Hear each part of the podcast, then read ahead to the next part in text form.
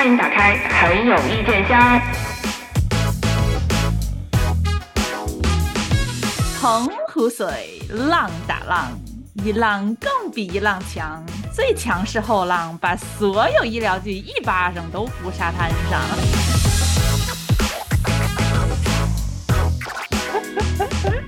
我觉得后浪这个梗我们之前已经用过了，没想到真出了个我这这对对对，我我昨天写的时候还说，哎，我说这个梗好熟啊，好像之前用过，可是我觉得用在这里更合适哎。人家是正主，人家是正经后浪。对对对，我先看到这个剧的宣传，然后我发给魔力，我想说，哟呵，这个感觉题材蛮新颖。而且我跟你说，还大我跟大家嗯说，他特别不负责任啊，就是因为因为他现在回国了嘛，我们都好几年没有嗯回国，可能陆续大家都会安排一下想回国去探亲访友嘛。然后那个好好老土的词，探亲访友。然后呢，我们最近的更新可能就不是那么的稳定，当然我们一直也不稳定，就是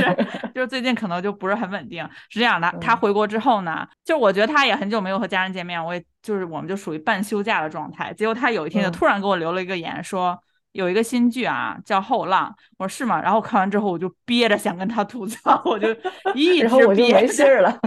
对对对，就就属于你看一下有个剧叫《后浪》，然后就没有消息了。我因为我很我很不负责任，这点我承我承认，我就是在短视频平台上看到了他的推广，然后因为人家推广肯定是剪有意思的片段推广，对对，我当时一看，我说哟，吴刚老师，然后加上赵露思小朋友，就嗯。这种搭配本身就让你感觉挺就是挺有那个戏剧张力的嘛，就是一个那么嗯。严肃的老演员，加上一个这么不严肃的年轻演员，就不感觉严肃你你可以说活泼。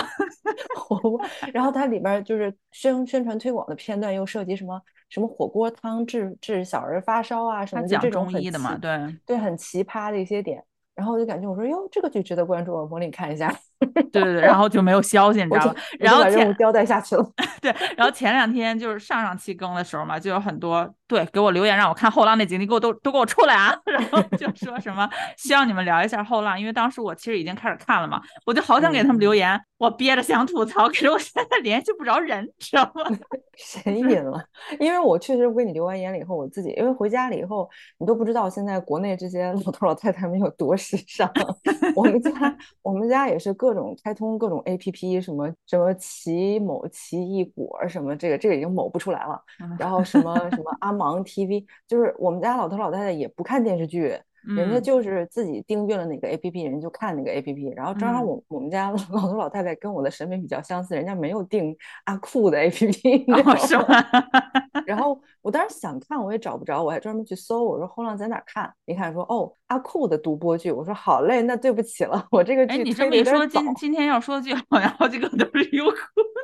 但是我不是在优酷上发现的，就是你跟我说完之后，申请了一下，对我跟你你又申请申请申请了一下，我说我能不能加订一个阿酷的 APP，然后被否决了，然 后被家庭财政会议否决，理由是不值。我比较吸引我的是，它是讲中医题材的嘛，就嗯这个好嗯像很少吧，至少我的认知范围内，我反而是没见过。哎，我觉得这个题材还挺新颖的。之前吐也吐槽过一些医疗剧嘛，你别说啊，对对对就是我觉嗯得我看完《后浪》之后，我突然开始反思我自己。我这个人很少反思我自己啊，就我觉得我以前眼界天呐，就是魔力反思自己了，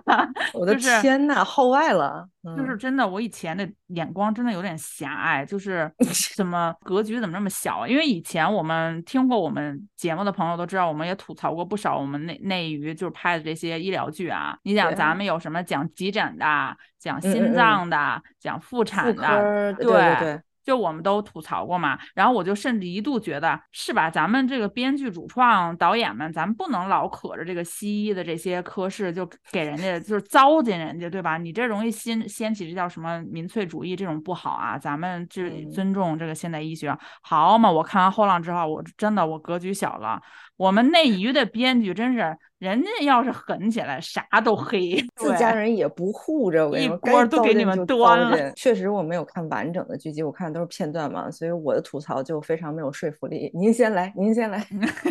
这个不分什么说不说服力的吧，因为我有点不太清楚他这个剧的立意是什么。我觉得他不应该叫后浪，他应该改名叫神导。就是如果 如果他上那个奈飞，他如果上的话，是可以放到纪录片那一栏反邪教，你知道吗？就有点那个劲儿。哎哎哎，这个主创他们有没有想过自己的利益可能是被人这么解读的呢？就是我很，这就是我很佩服的一点，就是为什么我们有这么多这么多的题材，题材上面我们是不缺乏的，可是我们可以把所有的题材都给你拍成一部励志热血的偶像剧，就是我们可以偶像剧化一切题材，就特别像那什么，你知道吗？大学的时候学校门口卖那大饼卷一切。我们这这个 就是像像这个大饼大饼卷一切的这种东西就特别冒犯我，我跟你讲，我我到现在都是那个煎饼原教旨主义者，除了那个除了果篦和油条，你啥也不许给我往里放。咱不是说一定要拍那种特别正剧，就是放在央一上播那种啊，你可以通过一种有趣的方式去宣传我们的中医，嗯，你可以通过很多种方式，但是为什么一定要就是很奇怪？你看他那个感觉就是味儿特别对，他整个他整个剧情就是从人物设定到剧情。都给我都给我一种特别浓郁的励志热血漫画感啊，对吧？啊，他他中间还老插那个美式漫画，你知道吧？就就就感觉特别，他不叫后浪，他应该叫中医小将，你知道吗？或者是什么那个 中医小当家，对对对，中医小当家的这种感觉，尤其在里边又有那个火锅汤那一段，我就觉得对中医小当家应该是比较比较贴切的。而且这样吧，咱们就是要不然就改名叫中医小当家，你要是想上奈飞就改名叫神道 神道，然后下边那个一一行副标题娘道的姊妹篇神道，对，一行副标题就是传统医学拒拒绝神话什么什么这类的。哎呦我的妈！因为他那个。他那个整个，你像本身赵露思的演技，我原来挺喜欢赵露思的，我觉得她我也很喜欢她，对，她不是那种被一个美女的框架给框住，然后不敢搞怪什么，就是你像她之前演的那什么喜欢你啊，是喜欢你吧？啊，我我只喜欢你还是，我喜欢就她跟林雨申演的那个嘛，对对对，嗯，然后她在里边也就是有有一段特别经典的桥段，她她在韩语那个，对，讲韩语那段，我当时想说，我说你这是会说是不会说？就感觉美女能这么自黑什么的，我觉得挺可爱的。嗯，然后他其他的那些早年出圈的那些剧也都挺可爱的，所以我一直对他印象特别好。嗯，然后在这部剧里边呢，我也感觉，嗯，就是你你演一个那种特别不情不愿，然后又不学无术的这个美女也挺好，但是跟这个弘扬的这个调性就好像有点不搭了。就我看到他这个角色，我就想说，你就这么那个不学无术下去吧，就是我不希望 看到你。我是觉得，我看赵露思是也是因为早期看她的一些那个网剧嘛，她拍的那些呃古装。也好，然后那个现偶也好，我首先我觉得之前我们在评他演那个胡同的时候，我记得我就说过，我觉得他长得特别有观众缘，就你看他你就觉得特耐人儿，这个小姑娘不讨厌，对对对，嗯。但是他从演胡同开始，就是你能感受到他，不管是他本人也好，妹子本人也好，还是团队也好，就感觉他是想往正剧走。嗯嗯嗯嗯嗯，这个想法野心是好的，就是你想要。呃，你不可能一辈子在偶像剧里面吧，对吧？你的演员，你的演技，你想要往成熟的方向走，可是问题是你，你演技你得往成熟方向走啊。你你不能说，对他很有演正剧的野心，但是他的演技有点不匹配。对，就是他有一种，所以他出现在证据里边就有一种很格格不入的漫画感，很违和。对，而且有一种，我不知道是团他团队啊，还是他自己，就有一种，好，我现在要演证据啊，然后去找证据。那么我我演证据的方式就是不是我把我自己提升到演证据的那个段位，而是我让证据降格成一个偶像剧来匹配我。而且他这个跟那个胡同里的角色好像啊，就都是那种，嗯，就一定要表现自己大大咧咧，就是一定要唐突莽撞、不谙世事，一定要通过这种方式，你知道吧？就是魂不吝的那个感觉，就是又想体体会到他勇猛，然后又没有智慧，就是有勇无谋，但是又总要让他成长，然后这个成长又特别就特别原始的那种很简单的漫画逻辑，就是而且老是那种好心办坏事儿的那种，就是我我是特别热心，但是我永永远是这个热心的过程中自己惹一身腥。就是惹祸，然后再需要别人，就总会有一个人来保护他。这个里面不就是吴刚吗？嗯，对对对。哎，他跟吴刚那段好。我真的，我也以为他俩要发展出一对儿。不要不要不要不要不要，那就乱了轮了就。很奇怪，就他们两个那个对手戏开场那几场，就就为什么要把他们俩表现的有点暧昧呢？可能就是编剧可能也也也走了这个歪心，走了这个脏心思了，结果被监制也好或被什么也好，就给嘚儿打住，不要不要往那个方向走。因为吴刚老师演戏就是演正剧的嘛，对你让他的表现去卡哇伊化。吴刚老师可能也是想就是拓宽一下戏路，然后就是跟年轻人接轨。Reach out，对，reach out 一下到年轻 generation 这一部分。我跟你说，毕竟自己儿子将来也要演戏嘛。哎呀妈呀，可别提吴刚老师。吴刚老师的儿子和张光北老师的女儿，他们两个在家好好，他俩学个剪两大辑去吧，对，对对对对对，搞搞他俩回去学个幕后去吧，对，学个剪辑也行，做个制片也行，就别出镜了。而且我嗯想说的是，那个赵露思的那个口，哎，不是口语，赵露思的台词口条，对嗯她一定要去上台词课。赵露思的团队是不是没有听我们之前评他的那个胡同还是什么？听咱们节目久了，不知道的，以为咱们是不是有什么带货任务，你知道吗？就是咱们私下里是你家还是我家，谁家有一个台词培训学校？对对对，因为赵露思最早知道她，并不是因为看她演的某一部戏，而是她那个嗯经嗯常会搞怪嘛，就像你说的，她嗯会学什么台湾腔啊、东北话，当时就觉得这小姑娘挺有语言天赋的，就学台湾腔学得特别像。她在这里面嗯不是也有一段就是用她的这个台湾腔了吗？是挺嗯像，可是她说普通话，她那个台词老是。那就就听不清楚，就一直嚷。对对对对，就是他的团队他是他是院校毕业的吗？不是是吧？但是现在好像即便院校毕业的台词不过关的也挺多。我我真的觉得他团队如果真的想让他往这个正剧方向走，他台词是现在是一大问题，他一定要去把他的台词，因为有的时候我觉得他那种狰狞的那种张牙舞爪的演技，他自己可能也是嗯想掩饰他台词方面的这个弱项。对对对对，反正他说台词就让我感觉就是，嗯，没事儿，你说吧，反正下边有字幕呢。费我也不想听对。对，就是如果要是撤掉字幕的话，就有一种，嗯，虽然你说的也是中文，我也是中国人，但是 我们好像没有办法进行有效沟通。就是我特别理解，是因为因为这部戏不是四川什么什么，因为他是那个川籍的演员嘛，嗯，对对对对对，他不是一个四嗯。川什么文文旅局还是哪儿哦，支持拍摄的还是什么，所以我觉得他们可能哦。是因为他是川籍的演员，所以找了他，我还可以理解。那里边儿几个年轻演员好像川籍都挺多的哈。哇，这个戏里你不觉得最大的那个遗憾不是 遗憾，最大的遗憾不是赵露思吗？赵露思跟赵露思一对比，罗一舟，我的妈呀！你感觉怎么才艺双馨了呢？哎，你这句话好反讽哦。罗一舟没有这个意思哦，没有这个意思哦，我 没有在讽刺他私德什么的，没有，完全就是以。前啊，以前没看过罗一舟演戏啊，嗯看完这部 戏就你可没看过。就是罗一舟是怎么到底是怎么考上的国家话剧院啊？就是国家那叫什么国家大剧院是吧？就是当时他四字和胡先煦嘛，那个绯哦闻嘛，啊不是绯绯闻，那不叫呸绯闻，丑闻。就你这么一说，好家伙，不知道以为怎么了呢？他们三个人的绯闻，我的妈呀！嗯线角关系哈，就是。当然好他我觉得前卫啊就挺，他挺嗯占便宜，因为胡先煦和四字都比他怎么说，就是更有流量嘛，那个热度更大嗯嘛，所以嗯当时捅嗯到前面了。然后他团队也挺精的，好像就把他往后撤，就让他也不，他好像也没发声什么的，就默默无闻的就被那两个人把他这个事儿给盖住盖过去。其实当时是他们三个，就是罗一舟，嗯我记得特别清楚，有一个姓罗的小孩儿叫什么什么，然嗯后胡先煦人家就对吧，正经八百拿出来证据了嘛，就是挺诚恳的，就是我我考了，我这这个是我的证据。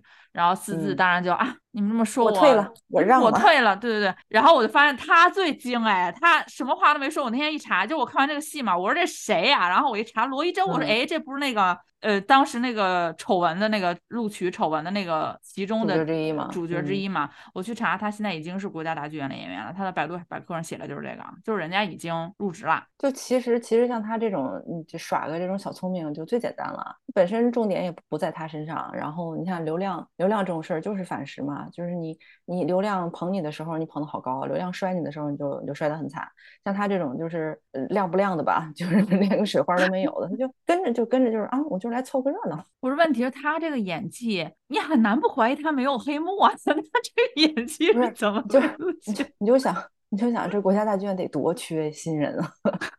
这样的都要。他的演技就是突破了我们之前，就是我们内娱的演技也是在有突破的啊！大家不要总是觉得我嗯们这些演员固步自封，就是之前我们不是评论了吗？说我们的演技嗯现在是有一种新的演绎方法，就是内心独白靠演员给你读出来，就是怕观众不明白嘛，看不懂。当然，因为咱们都是嗯外行，是吧？然后这嗯个我看完罗一舟的演技，我就哎，这又是一种新的突破方法，就是他演戏的时候，他不仅把那个内心戏的给那个感觉给你演出来啊，还把那个嗯。导演给他导戏的那个讲戏的那个过程都给你演出来了。我 真的，他演的那一一举一动，我都能想象到导演当时怎么跟他说戏。就比如说，哎呃，最经典的那一幕就是那个他们在逛超市吧，还是什么，不是嗯救了一嗯。个、呃当时突然间晕倒的一个女孩子，嗯嗯，就是罗一舟的那个那个表情，就是就是导演肯定是这么跟他讲的，大家去回去看，如果你没看，你那是第几集？第三集还是第四集啊？反正你就去看啊。嗯，就导演肯定跟他说：“你先在这儿，你在边上先假装你在逛超市，然后你听到那边呼喊，然后你抬头看一眼，你发现这件事情，你给自己一秒一个反应，然后你冲出去救他。他的那个演戏的流程就是就是完整的完成了导演给他讲的戏，就是我先假装逛，然后我回头看发生了什么，然后眼睛还要嗯一秒反应，瞪大一下。”发生这件事，然后愣一秒，然后再冲出去，说明书是演技是吧？对，能能从他的演技中明确体会到说明书上 step one step two。对，就是你好像那秒看懂了他们幕后是怎么排练这出戏的。哇，这个场景好庞大。啊哎，你发没发现这个剧里又是就是主角的成长需要牺牲掉一个路人？就是虽然那女孩没事儿，反正后来因为刚才提到救他嘛，就哎不小心是吧，给人整错了一个。就是咱们主角的成长不牺牲个把人的性命那是不行的。对，这这个就是没牺牲，没有对，没没有那个价值。最搞笑就是他给人家就是误诊嘛，相当于，然后差点命没了，结果少了一个什么输输卵管嘛，好像是。完了之后，赵露思还来安慰他，就说有几个输卵管一个人，然后就说有两个，然后那个他说哎，那不还有一个，你不要就是为了安慰他，就说那个哎你不要，我就嗯。咱们话也不是这么说，不是 这要是你自己的，你可以这么安慰对方，这不是问题，这不是你自己的呀。因为他那个角色就又演的是那种啊，没什么文化呀，没读过书啊，我这个说话就是我我我无知啊。康他人输卵管输卵管之凯也是有点安安慰男主的成长。然后那个女孩的爸爸后来又来找他们，说那个女孩后来怎么着是抑郁了还是什么，就在家里发疯，谁都不理。然后他们就去说要把那个女孩也招到这个什么他们这个中医班里面。然后这个罗。罗一周给人家害了，然后他还说啊，那我主动去照顾那女孩。我说怎么着？就是你还要让 还还要让那个女孩陷入一段感情，然后最后你还跟人说啊，其实我就是想救你，我我我不是要喜欢你，就是为什么要往这个方向演呢？而且我就觉得，要是我是那女孩，我说那疯子，我见着她我说啊，就是他。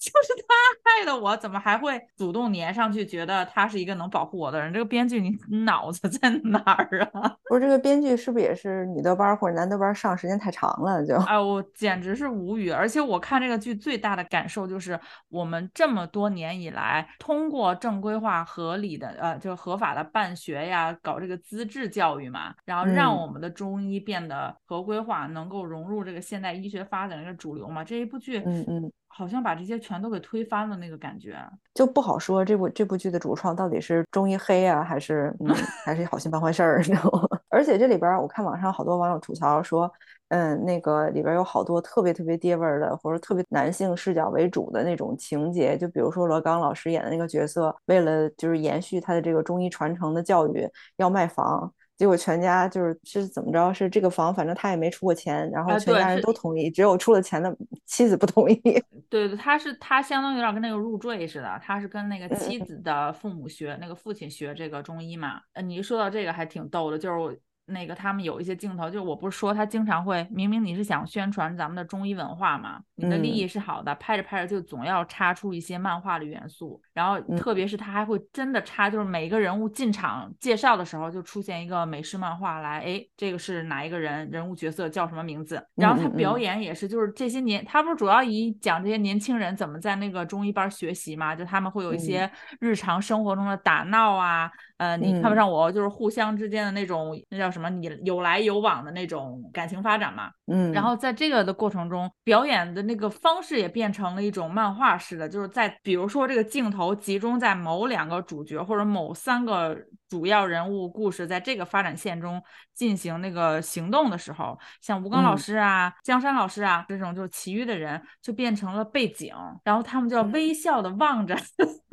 在场上，主要人物在行动的时候，那个感觉很诡异。就是其实电视剧拍的还是复杂了。你要搁漫画里边，这些人连脸都没有 啊。对，就就有一种那种，你你这是让我看啥呢？就是就感觉是导演在后面说，好，你们现在你们可以说话了，你们可以参与到这个故事的发展过程中来了。然后他们再开始，哦，好，我去说一些什么，我在说我的台词。不然就是所有这些人在外场就是微笑的看着，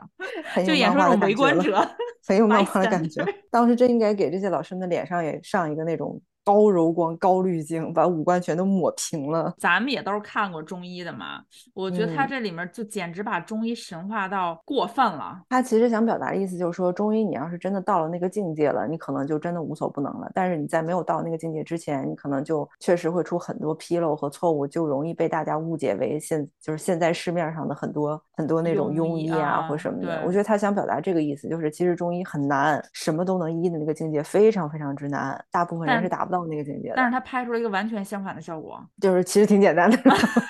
就靠一个不学无术的人一悟就悟出来了。哎，对对对，就是一定要讲特别神乎其神的，就所有的事情，我一出现，就是吴刚老师一出现，江山老师一出现，哇塞，这病人立刻就平静了，你知道吗？就是他们俩好像会发那个波儿。治愈的波儿太酷啦！你推我推荐我看的时候，我是先去油管上搜的嘛。油管不是有一个臭毛病，就是它自动给你跳别的，嗯嗯然后他就给我跳了一个剧，叫《田小姐与冷先生》。哎，不得不说，这个剧我是不是也跟你推过？你就说你回国之后，你这个人怎么变了呢？你怎么总是不负责任推一些剧，然后你就悄没声儿的，你就不上线了？然后我就是那种，哎，你看看这个，然后就然后跑了每天就憋的呀给我，我就好想说在那个在留言里面置顶几条留言，就是，但是你知道那个只能有时候你只能置顶一条嘛，就有一种，可是我有无限的话想要吐槽。确实那个剧，我当时看到的时候，我就有一种非常恶趣味的那种整整你的感觉，想说，哎，你去看这个，你去看这个，恶心你。我是它自动跳转之后，我在那干别的事儿了，我就听着，因为也嗯是当成一个背景音嘛。当他说到什么，他说啊你好，我叫冷思明，我就不自觉想试一下这个好霸总的名字，关键你看配那张脸，你看，然后我就我就好奇嘛，我说谁演的这个冷思明？然后我回头看是金瀚，金瀚你这对这个剧是拍的比较早，对吧？这个没有，我也以为拍的早，因为我当时看完之后，我马上就给他发来，我不管他有没有上线，我当时就受不了，我说王子文怎么回事？演了《三体》挺好的，为什么要去就是 道德败坏演这种剧？然后后来过了几天之后，他说可能是早年间拍的剧吧，就是也是放到现在来播。我那天一查，没有，这是二零二一年拍的，二零二一年距离现在已经有两年了呀。可是也不至于吧？二一年的剧就二一年的剧拍出了一一年的感觉，拍出了一六年的感觉。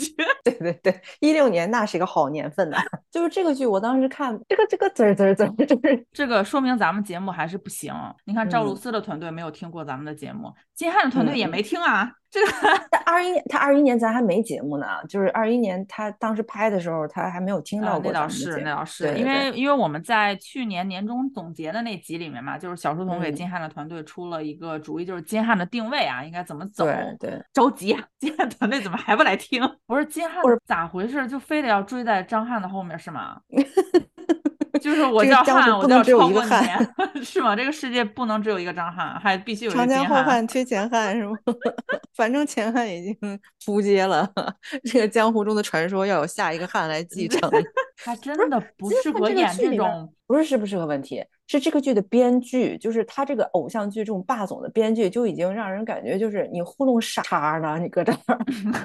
你这我刚才一个脏字儿都差点破口而出了都。他不是在一个那个什么公司里面，那公司里面就是坐着一群那个男的，这个总那个总是吧？然后每嗯天一开会就是什么总什么总，我说哇塞，这单位怎么都叫总啊？然后大家坐在一起，我说一个比一个油腻，就是又油腻又拽。然后这个是什么唐总，这个是什么总？呃，小袁总，然后这个是冷总，尤其是他这个冷，就是我感觉早年间我我也是看过一些就是霸总小说啊，就是什么 什么货呀，什么嗯冷啊，这种都是特别很各色的那种姓嘛，就容易出现在霸嗯总的小说里面。一说就是冷总，说诶，就是我看这个剧的时候，它是背景音嘛，然后就每次嗯冷总我就在旁边，诶，就是现实生活中，你想想，如果你要一个同学或者一个同事姓这个姓姓那种很格色的姓，姓冷的话，不是会被人笑死吗？不是会被人，当然这个不好啊，霸凌不好啊，就是，但是大家生活中遇到这样的人，都会给他起各种各样的外号啊，对吧？就怎么可能让他帅帅的，就是走下去？我都已经想到了，如果如果冷总是我的初中同学，我肯定就是叫他冷司兔啊，肯定就 我为数不多看那前几集，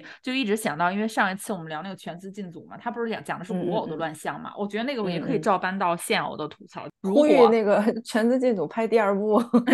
就是如果我是那位就是丑男的那个带资进组的那个人，我就会质疑这个编剧怎么着，我们俩这工作必须得天天见面儿是吗？我们俩怎么怎么着，一天到晚不咋交的难受是吗？就二十四小时里至少有两个小时我们俩得见着是吗？就是城市如此之小，世界如此之小，我们俩一定老能见着。他怎么这么巧就成为了我的甲方？他怎么这么巧就成为了我服务的客户？服务的客户？就这个这个戏就一直在讲，通过我的甲方跟甲方的甲方好上了。就是这个这些设定之之匪夷所思，就是小龙跟自己的某一任前男友是同一个城市、同一个区的，到现在没有遇到过。在加拿大居住的时候，也曾经 date 过一个同一个小区的，到死都没有见过。我跟你说，然后我去找他说说，哎，怎么可能偶遇不到？这不符合电视剧常理啊。对呀，就是我们我们两栋楼之间步行距离不超过五百米，居然都偶遇不到。我我不仅能偶遇到，就是跟我不打不相识这个迷恋我、单恋我的男人，我还能偶遇到我的前男友。我的前男友还跟这个巧巧不巧的，还跟这个单恋我的男人在一个公司上班。为什么他们的世界的巧合就这么之就这么之巧合呢？你知道吧？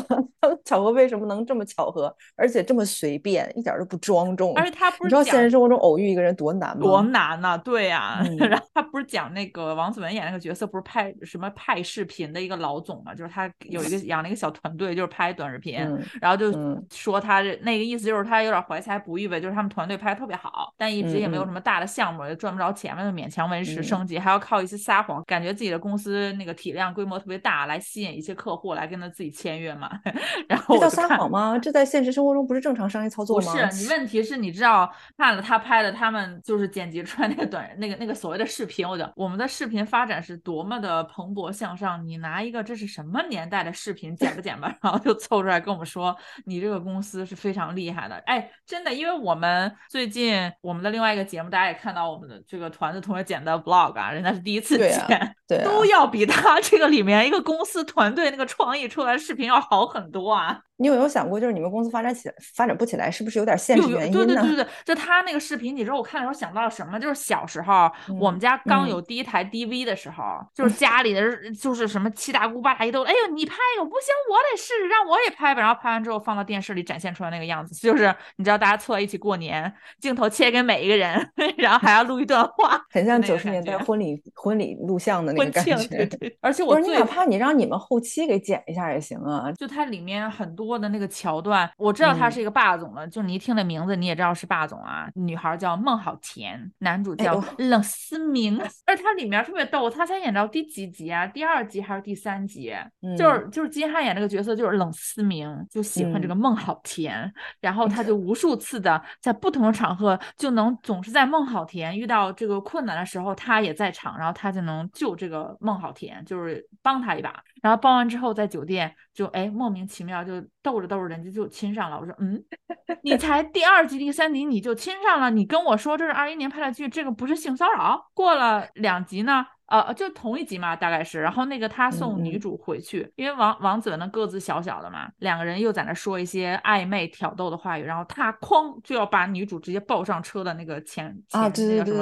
么前车盖，我说我的妈呀，然后就贴特别近，人尤其是金瀚那张脸吧，贴近的时候还给了个特写，他那张脸真的远看就感觉是个人，近看一下就是你给我滚，就有点像奔波霸，对对对，奔波霸八波奔，现代版本鲤鱼精，给他那个特写的时候嘛。我就说别别别别别，摄像老师有一种感觉，奔波爸的脸贴上了我，不要靠我们这么近，不要不要靠我们观众脸这么近，好吗？童年阴影就怕被奔波爸给劫持了。对对对，然后到第几集我就实在是受不了了，就是他们去参加，就是这些有钱人嘛，就是你会发现国产电视剧这些有钱的总啊都可闲了，经常能约到一起，带着太太一起吃个饭呐，打个牌呀，然后他们就凑到了一起。他因为是个小公司嘛，他想搭上那个大公司。嘛，他想扒上甲方，他想扒上甲方的甲方，那他也去了，他如愿的签到了合同，穿一双小细高跟鞋就要走嘛。然后那个他也跟人家说了，说你人家甲方那个太太就说，那你不留下嘛？他说我不留下，呃，我的任务完成了，就是我就是来签这个合同，我就给人感觉对，就是事业为主，对吧？然后呢，走的时候金汉就出现了，说你为什么要走？我不让你走，然后什么？然后我哎，我就有一种。你管天管地，你还管人家要不要走吗？你凭什么不让人走？我就想，这句话原版应该，这句话的原版应该是管你管你还管人，嗯嗯嗯，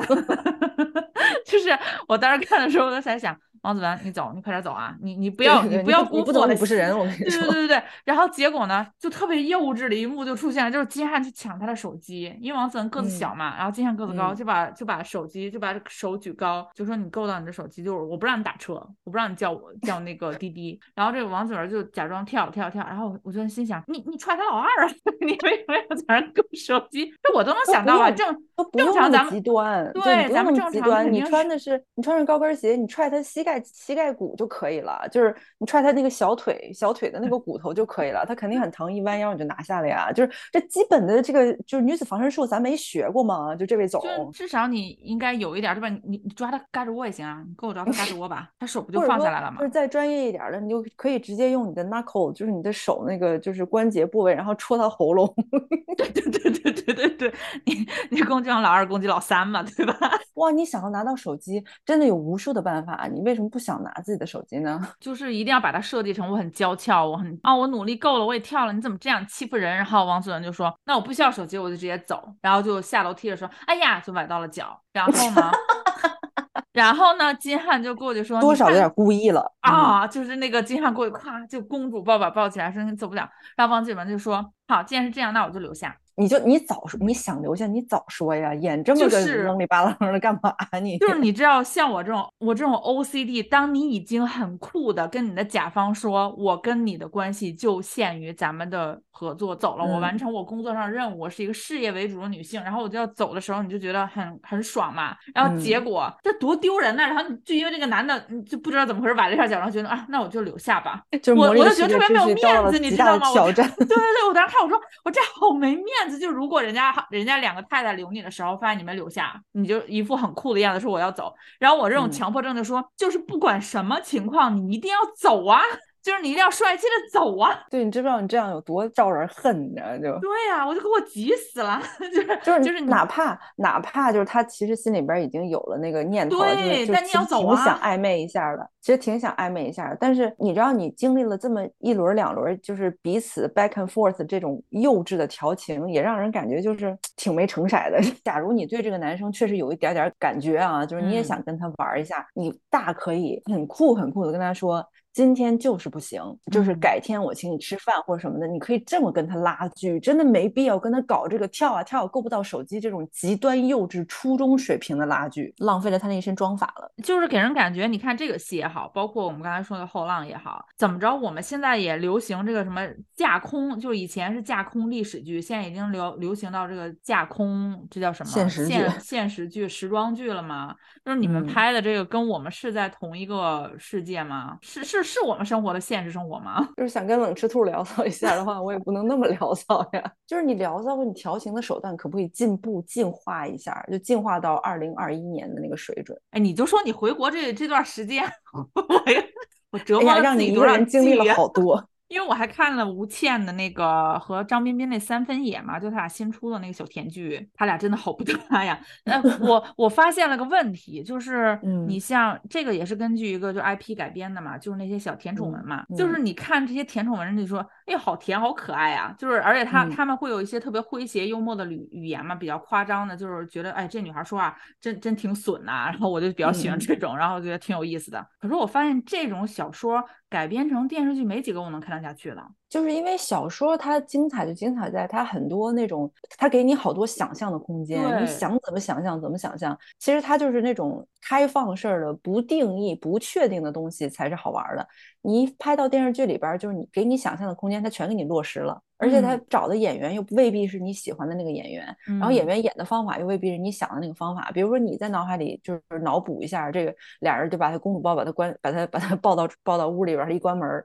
之后，你怎么想象都行。但是在在拍拍出来的剧里边，他就往往床上一扔，然后接下来他可都给你演呀，他可。啊，因为你也知道我这人脑洞比较大嘛，我看小说对呀的时候可能我可能能脑补出一千种场景，可是 当他们落到现实的时候，就是因为我觉得小说有一点就是他在写一些现代，比如说他们经常写这些故事都发生在北上广啊，有的时候是在高校啊，这些人或者是白领，他们做的可能是一些比较高精尖的行业或者什么的，嗯就是他嗯关于主人公那个故事线发展的那些背景，包括他们的职业背景、家庭背景这些。有的时候你嗯读的时候你是不过脑，反正我读的时候我可能不怎么过脑子，就是一带而过，我大概知道是个这个情况。我嗯看的就是他们俩甜蜜的那段儿嘛，我就觉得挺有对对对意思的。可是，一旦它好像落实到电视剧，它又是一个讲现实的时装剧，你落嗯实之后你就觉得好尴尬呀。现实生活中哪有这样子的啊？就是你这个你这个场景也不对，你就所有你就是驴唇不对马嘴，上下都不挨着嘛。然后你在这个嗯上下都不挨着的这么一个伪现实的空间里面去发展这个主人公的感情线，你就觉得很违和。关键就是本身他那个想象的空间不在了，再加上他他把你的想象空间又补充的特别的猥琐。呃，补充的老实在了，就是一点儿都不让你再想了。那叫什么边框一绝对不用虚线的，都是实线给你画死了。而且我真的觉得吴倩她演这些，包括她以前演一些可能偏偶像剧一类的，我都觉得可以接受。我并不是说吴倩的演技有多么多么好啊，但我觉得跟她的人物嗯形象、跟她的外形什么的都是符合的。这个剧我跟你说，我充会员纯是因 为支持她复出。就是出出于道义上的支持，但是戏演的是真不咋地啊。真是不行，咋就变成了这种五官乱飞，就是摇头晃脑，就是表现自己的可爱俏皮，哎，就赵露思又魂穿了呢。不是因为吴倩的感觉，你知道，就是她在这里演的是，她最不符合是吴倩演这个角色人设是一个集团的富二代千金小姐，她确实，嗯，她不搭，对她小家碧玉可以，她千金小姐够呛的。对她如果演一个，比如说普通的城市家庭，就父母给予她很多爱，她在这个环境下成长起来，那种俏皮，就是我我去做一些呃勇敢突破自我的事情，因为我知道我父母爱我，我有一个坚固的家庭在背后支撑着我，这种我觉得是可以的。但是有钱这种那种乖张，就是她明明没有那种钱堆出来的霸道气质，对非要演那种角色，就感觉很勉强。你就是这些戏是不是嗯能串在一起？我看他演这时候，我就想到王子文演的那个曲筱绡，嗯嗯嗯嗯嗯，就是有钱人家的那个孩子，应该是那个样子吧。对对对对对对，曲筱绡那个劲儿就让你又讨厌，但又感觉嗨，人家就那样儿。就是他有一种天生的优越感和自信感在里面，但是你不会反感那种，因为你知道他生长环境是那个样子。吴倩就是那种，我不是我硬要演出来，反正他就不太 像一个集团千金，他那个妆造也有问题。哎，就以前我们老说啊，嗯你你穿了一身名牌在那跟我演，你在大城市打拼，你嗯好意嗯思吗？哎，这个剧就反过来了，你是 千你千金小姐，你集团富二代，你你穿成这样，挡成这样，你好意思吗？就是那种你也该上名牌的时候你上啊，他竟然带我来到了美特斯邦威。特别逗。就是你想让他朴实的时候，我们的内娱的剧啊，他不朴实；嗯你需嗯要他高傲自信的时候，嗯，他又不那样，他要让你啊，我们接地气一些，我们朴实一嗯些。不是的呀。那我们想看的，那我就想看看那富家小姐是是是怎么，对吧？就是聊骚这个以前暗恋过的嗯男生，在校的那嗯个、呃校草也好，然后看怎么他们俩破镜重圆的嘛。嗯嗯，然后你就演演出了一种，哎，是不是因为我之前他看浪姐原因啊？就是啊，就是你看他在浪姐里边整体的表现，就让人感觉我的天啊，他的他的自尊是被彻底就是打碎了嘛。就是一一方面又心疼，一方面又觉得哎呀，他还能不能起来的那种感觉。就感觉他是硬撑着演了这么一个角嗯色。既心疼他，然后又觉得你你能不能赶紧爬起来？你别就是别让人家得逞啊，就别让伤害你的人得逞啊，就那种哀其不幸，怒其不嗯争的感觉也。我好像说过好几次，我觉得吴倩就是不是胜在她的美貌，也不是胜在她的演技，就是胜在她是一个特别有嗯灵气的小姑娘嘛。我感觉她那嗯个灵气现在好像自己特别的收敛，不愿意把它再展现出来了。我感觉应该跟他那段婚姻有关系。就是现在再看他，因为我以前没有关注过他，我也不知道他以嗯前多有灵气。我现在再看他，我就能明显的感觉到，这是一个自尊被打碎了，然后自己所有的自我都被人拿走了的那么一个，就是他现在在慢慢往回填。就嗯他好，他那个费尽千辛万苦把自己的躯壳要回来了，然后他再慢慢的往里填，我现在是谁？这部剧不是和张彬彬一起演的吗？嗯，我觉得嗯张彬彬好适合演现偶，真的不要再去演国偶了。就是你那个脸弄点小刘海儿可帅气了，不要随便去回去演国偶了。我说，就像吴倩现在这个状态，如果她的团队或者说她自己真的能够怎么样坦诚一点的面对自己现在的状态的话，以他现在这状态，他演那些破碎的小女主 非常合适。她要敢的话，他他现在这个阶段，直到他找回自信之前，他完全可以接很多很多那种很苦情的那种破碎的那个那个角色，利用一下自己现在的境遇嘛。我觉得嗯他现阶段不太适合演这种甜宠剧，就不太适合出现在甜宠剧场。就是你你本身就不幸福，那你就演演不幸福的人好了。像反倒是我我我想起来那个之前，呃，钟汉良跟李小冉的那个叫啥，他就适合演那样的角色呀。然后在哎，下一站幸福已经拍过去多少年了？翻拍一版呀，找吴倩啊，吴倩很适合演下一站幸福里边的那个那个单亲妈妈嘛。哦，你你说的是那个，哎，那是叫下一站幸福吗？就是那个对呀，吴建豪和那个安以轩对，吴建豪跟对对对，就那个，那都多少年过去了？对吧？可以翻拍了。对对对，资方爸爸们赶紧翻拍一版。你不要老出这种馊主意，拍完了我又要看。如果这部剧真的翻拍了，那就属于是我我点菜了。然后我我我就想说那个，因为你不是说我们一旦把这个小说里的东西规划到现实，就给你拍的死死的，你就无没有想象空间之后，你就发现好多东西好不符合现实。比如说这个剧里面张彬彬演的这个角色，不是一个搞那个 GPS 的嘛，搞那个叫什么定位、全球定位的这种，对。嗯，然后他之前演那个小森林，不是演的是个植物学家嘛，也是埋头苦干在实验室。哎，我就发现我们这种偶像剧特别真的是脱离实际，就是之前演那些什么医疗剧的那些，因为我不是在医院工作嘛，就每次看医疗剧的那些帅哥的医生，然后转头第二天上班看到那些谢顶的同事，就觉得心情特别不好。那你倒是匀给我们几个呀？对。每期一怼，在苍茫的大海上，狂风卷集着乌云，在乌云与大海之间，宣传部门啊，主创们呐，你们可长点心吧！有一只海燕，